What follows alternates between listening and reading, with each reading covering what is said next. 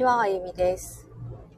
え今日は素直な自分で進化するっていうライブで、え保育園研修に今行ってるんですけれども、そのことで、えちょっとね、気づきがあったので、えー、ライブをしております。数日前に、まあ、たまにね、訪問をする日を作っていて、で、研修は研修でまた別途やってるんですけれども、まあ、ちょっとね、手探りというか、その園の状況がやっぱわからないと、まあ、組んでいけないので、園の情報を収集することに今、えー、努めているんですけれども、これがね、また面白くってですね、私、発達の研修ということで、先生たちに情報提供したりとか、まあ、お子さんの対応の仕方について、えー、情報を提供するという役割で、えー、保育園に入らせていただいてるんですが、まあね、なんか、現場行っちゃうとね、本当に自分が教員やってた時のことをすごく思い出すんですね。教員してて、この中でいらっしゃるかな？なんか、学校でね、勤務してたり、先生という立場で、えー、どこかね、所属して、えー、勤務されてたりとかね、なんか、それ以外でも、なんか支援センターだったり、なんかそういったところで、先生って呼ばれながら、なんか、お子さんたちと、もしくは保護者の方と、交流されたりとか、まあ、お仕事で一緒になったり、そういう方いるんじゃないかなと思うんですけど、どうですかね、その時の。まあ、こう当たり前なんですけど、その人の状態で、まあ、お母さんもやってる人はもう痛いほどわかると思うんですけど、その時の自分の状態で子供に対する対応が変わるっていうのは、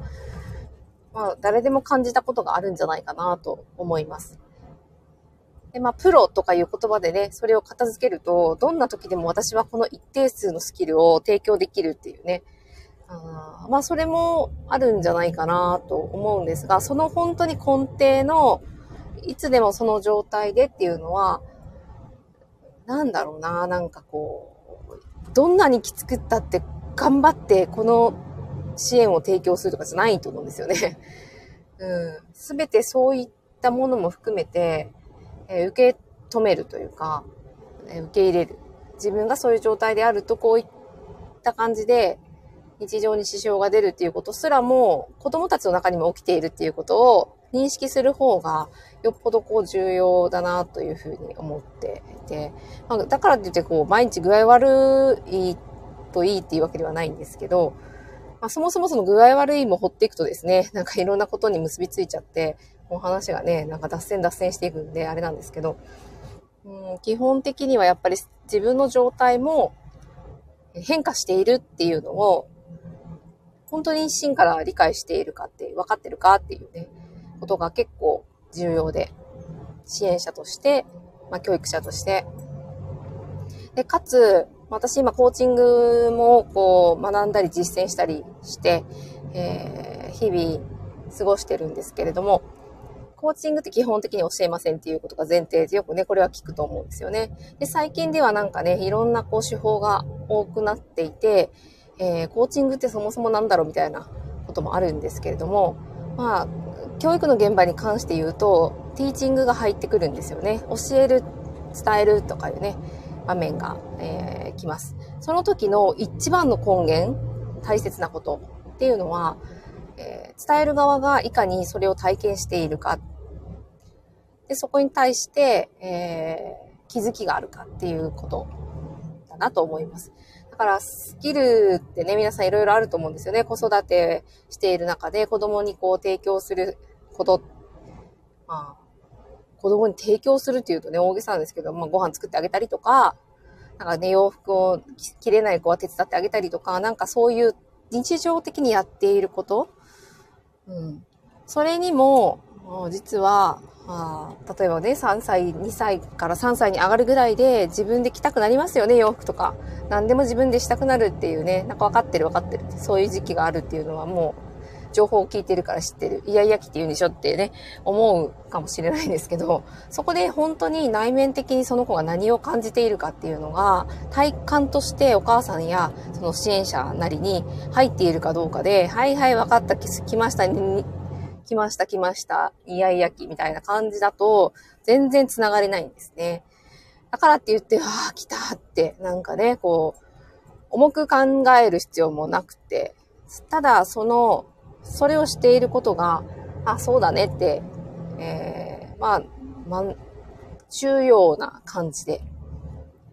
えー、受け取れるかどうか。感情の起伏で、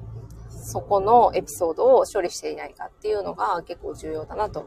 思っています。その時に本当に子供たちには伝わるんですよね。その経験があるのとないのだと、やっぱりこう保育の場面しかり、家で子供たちを育てるにしろ、子育てするにしろ、食い違いが起きてきて、いつの間にか子供たちの中にちりつもでストレスが溜まり、それと同時に親である大人の私たちにもちりつもでこうストレスが溜まり、なんかの折に爆発すると。ただね、爆発することも別に悪くないと思う、思うし、まあね、なんか、あの、生理現象みたいな感じなんでしょうがないかなとは思うんですけど、その時に自分がなぜその状態に至ってしまったかっていうのを、えー、オートパイロットでその怒りまでぶちかましてると全然変わんないんですよね。で、やった後に罪悪感を抱くぐらいでですね、認識するとですね。だから認識の仕方が、まずは気づくことからなんで怒っちゃったっていうのに気づくっていうのはまあ第一ステップだと思うんですけど、その自分の中に何があったかっていうのがめっちゃ大事で、なんかそこに気づくかっていうのが、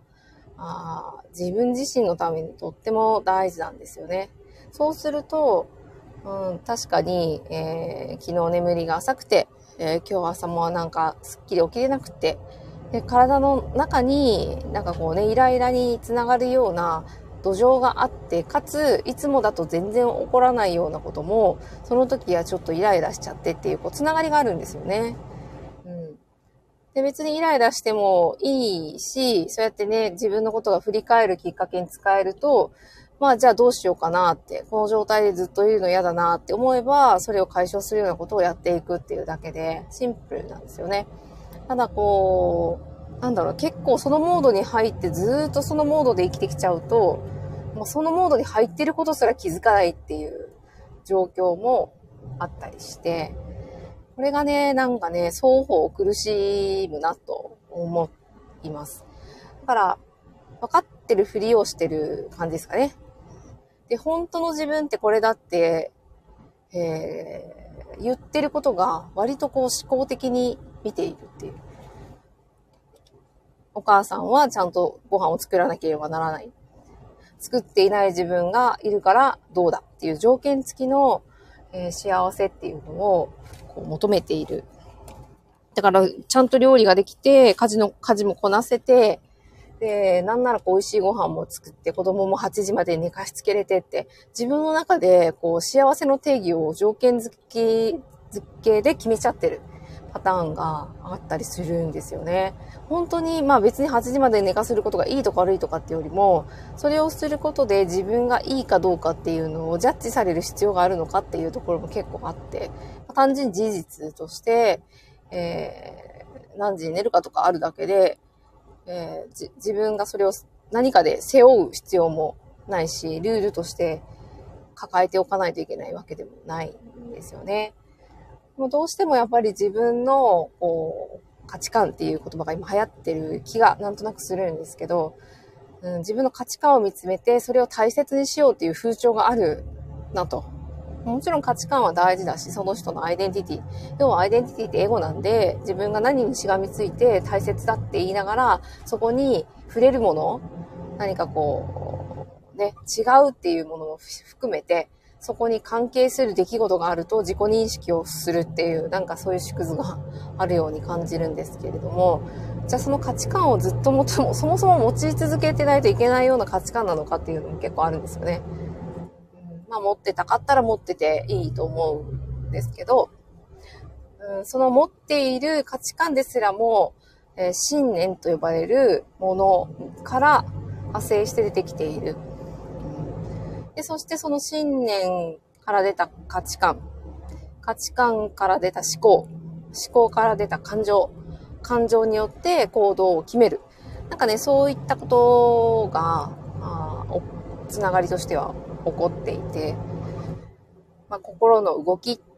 がどういう風になっているかっていうことなんですけど、なので、まあ、単純に言うとその価値観だけだと、なんかい、いわゆるそのブレっていうような状態で、ブレ OK だよって、まあ、言ってる人もいるとは思うんですけど、ブレ全然いいと思うし、まあ、ブレなくてもいいし、ブレてもいいし、どっちでもいいんですけど、まあ、自分が本当にこう感じていたいもの、ブレてなくって、なんだろうな、心地いいと感じている時に自分がどういう状態であるのかっていうこと、そこがなんか結構重要だなと思っています。なのでその信念までですね、たどり着けると、なんかその価値観ですらも持ってなきゃいけなかったのかな、みたいな、大切だって思ってたんだけどな、みたいな、綺麗な、ね、あの、母でいるとかね、うん。とかなんか子供との時間を大切にするっていう母親でいるとか、そういう、そういう、なんかね、一見社会的に良さそうな、値観も結構社会に水付けされていることって多いと思うんですよね。で、その、例えばお金、世の中お金じゃないとかね。うん。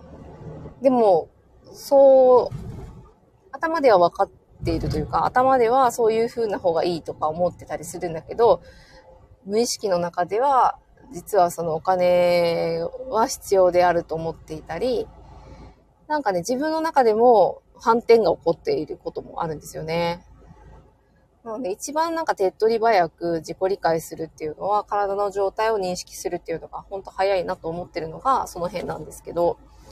まあ、ただその今保育園行かせていただいて先生たちのあのどんな様子で、え、保育に関わられているのかっていうのを実際見て知りたいと思って、え、訪問を朝行って夕方、昼過ぎはね、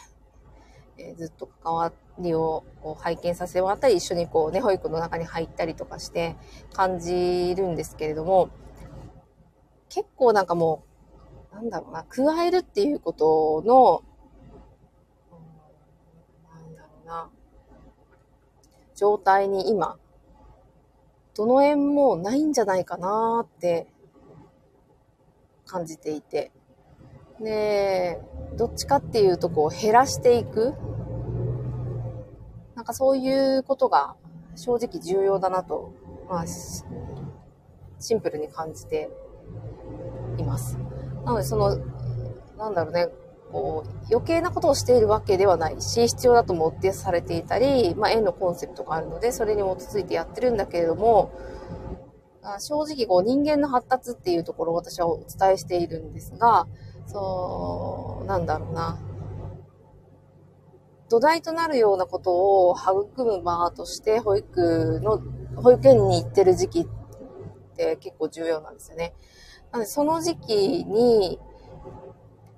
最高にこう発達をこうしていく環境っていう状態って緩んでいる状態。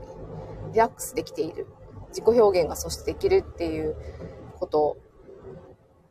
それに尽きるかなと思うんですね。それ子供たちもしっかりなんですけど、やっぱ大人の方もそうで、先生がそもそも保育中楽しそうかっていうところなんですよね。だからそこを追求していくのありだなって本当思っていて。で、まあ表面上楽しいということはできるだろうし、まあその楽しみを見つけていらっしゃる方もいるとは思うんですけれども、あの状況的にえー、こうギュッと集中して、えー、先生たちがこう緊張状態を作って、そこで認識していくっていう状況って絶対あると思うんですよね。それは安全確保をする場面だったり、えー、時間に合わせて、え円のこうリズムを遂行していくことっていうのは割とやっぱりこうちょっと集中してそっちのモードに持っていって全部緩んでいたらなんか良くも悪くもね、なんかうまくいかないこともあると思う。リラックスするっていうことが重要だとしても。なので、必要な、こう、生活に必要なオンオフっていうのを、こう、リズムとしてやっていけるといいんじゃないかなと思った時に、えー、両方あっていい。もちろん両方あっていいんですけど、緊張する状況も、えー、ゆっくりする状況も。うん、ただ子供たちにとっては、まあ、緊張状態は長くない方がいいかなっていうのは、あ根本的にある。で、本人が緊張する状態を自分で作って挑戦していくっていう、そういった自然現象が起こるみたいな、そういう引き出し方ができると本当にいいなって、それがある意味環境設定かなと思っていて、なんか林立て、林立てて、えその子をそちらにこう向かわせるっていう、まあ、そういった、こう、ことも、まあ、悪くはないと思うんですね。ただその、子供たちが心に響いて、で、湧き上がる、そのやりたいに、えー、もう身を任せてやるっていうね。そのモードにこう、持っていけたときに、あすごくいいなって思うんですよね。なので、マイペースなお子さんもいるし、まあ、頑張るをもう小さいうちからなんか刷り込まれてるような なんか子もいるんですけど、それでもやっぱり緩んでくると、その子が本当の姿を見せてくれるんですよね。だからその時に、まあいろいろこう話ができる子だと話をしたりとかするんですけど、やっぱりその緩んだ時に出てくる言葉がその子にとっては一番必要なことだなって思って、えー、今関わりを持っています。なので、えー、何かをね、こう、イベントごとをたくさんしていくっていうと何かにこう集中して、えー、向かっていく時間が特に長くなるし、え子供たちのその成長発達の中に、その時間がむちゃくちゃ必要ないと思うんですね。なので、まあ、お楽しみはお楽しみとして、もしくは何かこう、つながりのあるイベントとして、えー、組み込まれていくっていうのはいいなぁと思うんですが、それ以上に、まず先生たちがもう疲弊するようなイベントは、まあやめちゃったらいいかなって単純に思う。うん。なので、そこら辺が一番、うん、今回保育園の研修に入らせてもらって、本当は必要だと思っていること。ただこう、これは私の、えー、アセスメント上分かったことで、えー、人ってさっきも言ったように感情が動いた時に初めてその人がこう動くっていう、うんまあ、そういった側面もあると思うんですね。だからなんかまあそれがアドレナリン的行動なのか、アドレナリン、ドーパミン的行動なのか、まあ、つながりや、なんかね、もう、温かみみたいな、そういう、こうほ、ほっこりするようなことのためにやってるっていうことなのか、まあ、いろいろね、あるとは思うんですけれども、先生方が一番その状態に入れることで、かつ、まあ、仕事しに来ていて、先生たち自身が疲れない。肉体疲労とはまた違いますよね。肉体疲労は寝たら、あの、回復するので、基本的には。だからそこら辺もね、なんかこう、体を表、指標にして見ていくと面白いんですけど、まあ、寝ても回復しないような疲れがあるって、もう完璧に心の疲れですから、うん、ほっといちゃダメなんですけど、うん、その心の疲れが出ている時に一番必要なのは、あやめること。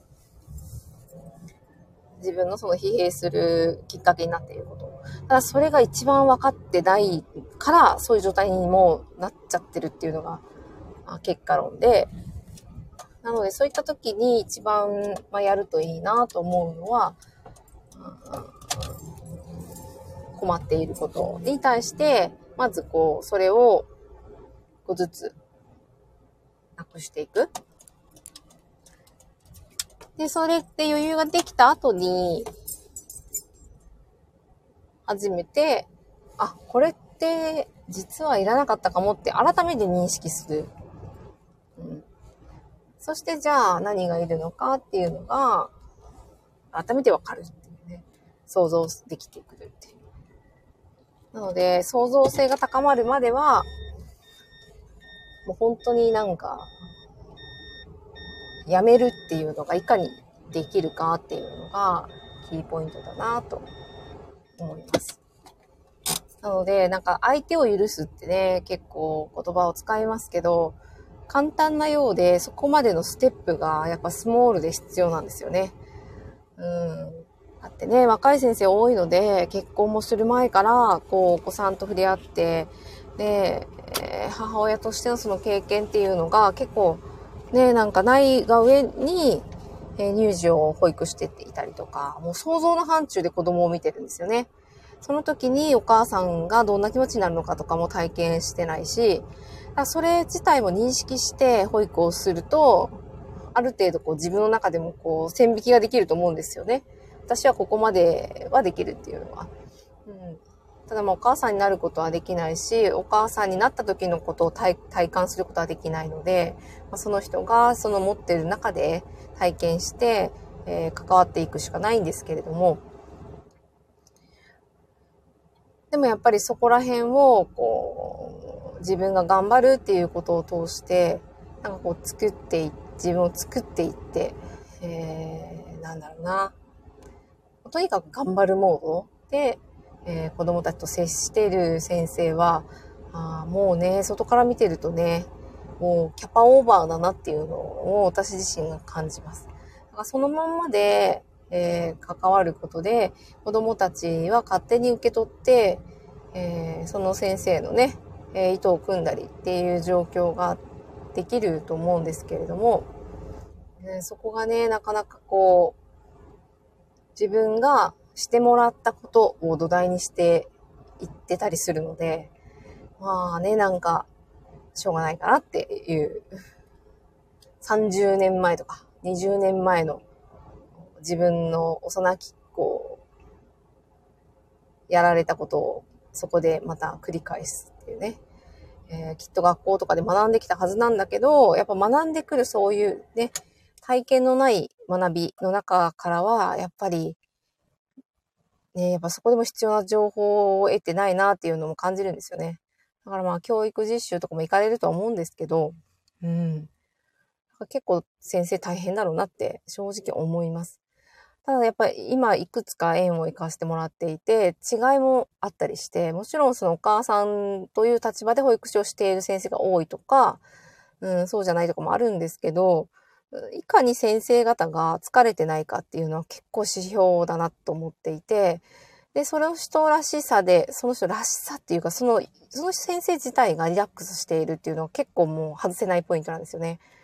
でその状態でやることって結構子供たち伝わるし、子供たちのことがわかるっていうね。うん。コミュニケーションエラーも起きないし、えー、相手をこう受け止めるっていうようなこともできたりとか。だからそのレッドゾーンに入っている先生たちの中にも、こう発達的に育んだ方がいい、こう体の、うん、部分もあったりして、別にその発達、えっ、ー、と、何かこう発達障害があるとかそういう意味ではなくて、えー、体の人間としての発達って進化なので、その人たちがあストレスをずっと受け続けると退化するんですね。でそういう仕組みになってるので、要はあの自分が嫌なことをし続けることイコール退化なんですね。で、したいことをやるっていうのは、魂的に言うと、生きたいっていうことの象徴で、ここの今の現世でどんなことをこう成し遂げたいかっていう、こう、やりたいっていう気持ちが自然と湧いてくることに、えー、感じて気づいて自分がそのままその通りに動くっていう、それがエネルギーの通った状態なんですけれども、もうその状態で子供と関わるっていうのがもう本当に重要だなと思っています。そうするとその先生自体もすごくその保育の時間だけじゃなく、プライベートとかも充実してきたり、まあいろいろね、うまく行かないように見えてることも気づきがあったりとか、すごく自分を俯瞰して見れるようになって、今までなんか苦しんでいたことは何だったんだろうみたいな、なんかそんな風になってきたりするんですよね。なのでやっぱりお子さんと関わりながらもそういった自分に気づけるっていうのも子供たちと触れ合う仕事の特権だなと思うんで、彼らはもうそれでしか生きてないので、ただなんか今見てるともう本当に頭で考えたことを何かの理由で曲げて違う行動をとってる子ってもういるんですよね。幼稚園、保育園でも。うん、それをこう感じると、私はそこのスイッチをもう一回入れてあげて、自分らしく、自分が今やりたいと思ったことに対して、えー、やって OK だよっていうのをどんどん伝えてあげる役目だなとは思ってるんですけど、まあ、逆に大人もそう、うん、思っていることをそのままやっていいんだよっていうことを、まあ、保育の現場とか、そういうね、誰かに何かをこう発達を通して関わっている方とか、そういった方にこう伝える。で、方法論ももちろんあるし、自分に気づくツールもあるし、まあ、そういったもので、えー、自分で気づいていくともっと現実が変わってくるので本当に生きやすくなる。だからそこまでできるともうただそういう自分で子供と関わるだけで自分の能力が発揮されるので本当にその過ごしやすい状況になったりとか、うん、するんだろうなと思うんですけどね。なので今はなんかどういうことを皆さんがね求めてるのかなとかえー、どういうことを感じながらやってるのかなとか、すごくこ